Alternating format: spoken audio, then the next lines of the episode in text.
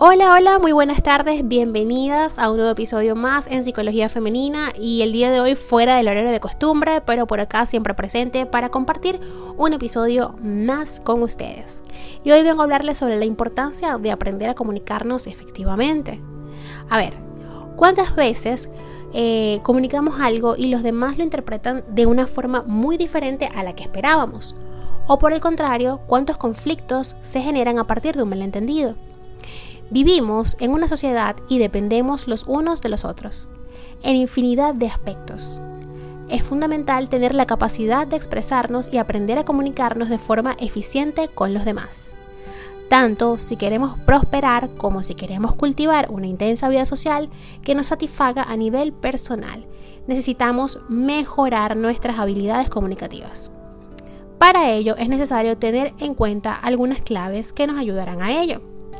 Decía Tony Robbins que para aprender a comunicarnos efectivamente debemos darnos cuenta de que todos somos diferentes en la forma en que percibimos el mundo y usar ese conocimiento como guía para comunicarnos con otros. Hoy vengo a compartir algunas claves para comunicarnos efectivamente. La primera clave del día es comunicarnos siendo escuetos, no repetitivos.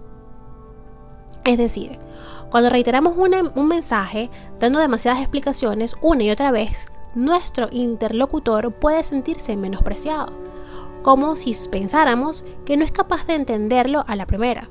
Siempre es posible plantear algo sumamente profundo y significativo, pero de manera sencilla, sin tantas aclaraciones y repeticiones.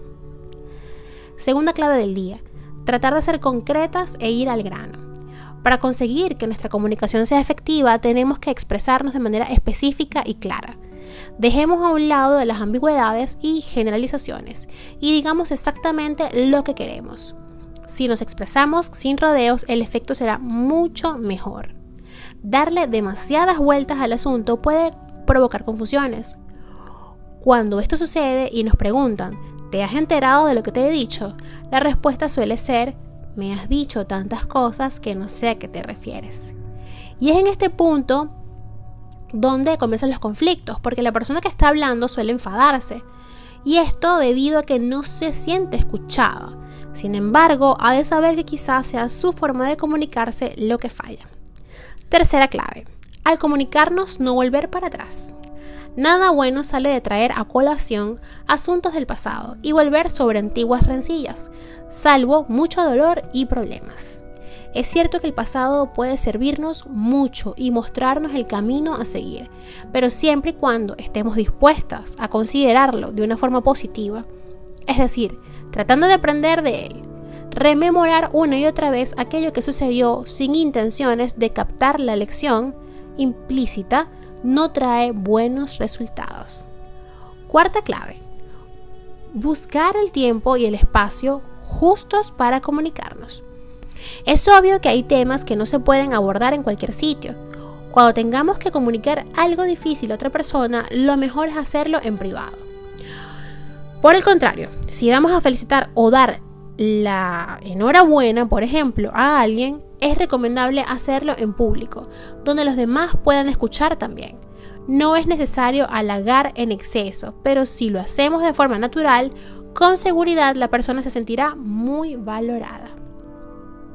Quinta clave. Abordar los asuntos por separado, uno detrás de otro.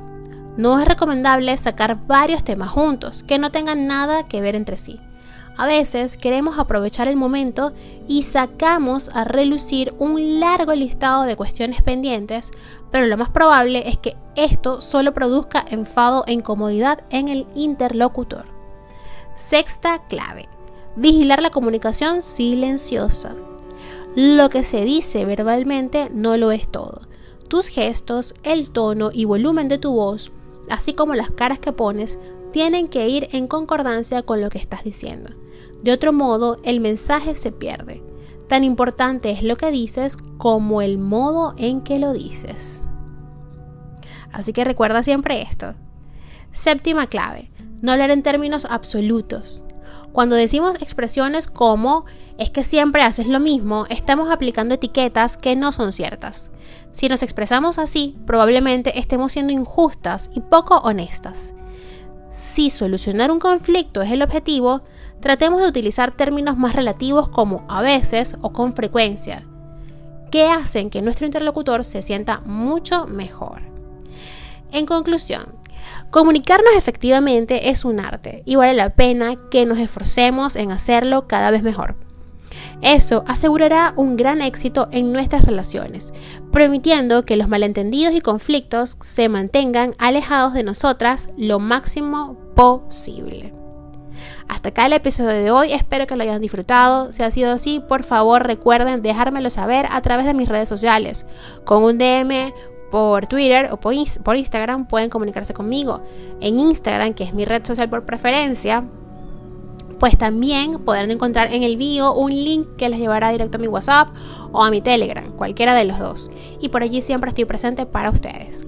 También vengo por acá a compartir con ustedes que estaré promocionando un nuevo curso online, así que estén atentas por las redes sociales, por mi WhatsApp, por Telegram, por todos lados estaré anunciando la fecha y eh, cómo será toda la estructura del el taller.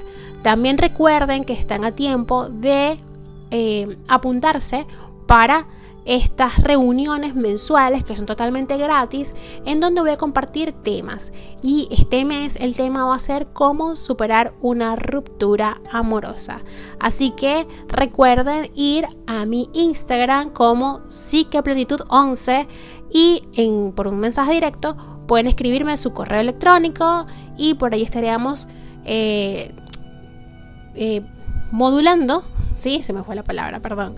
Estaríamos eh, acordando, mejor dicho, cómo vamos a hacer para hacerles llegar o darles el link que les dé la apertura y puedan estar allí presentes en todas esas reuniones mensuales. Recuerden que es una vez al mes, es gratis, es un grupo de apoyo y pues los temas yo voy sacando encuestas por las historias de Instagram y allí juntas elegimos un tema y bueno, lo desarrollamos y debatimos allí y todas pueden preguntar lo que quieran, pero recuerden que es una vez al mes.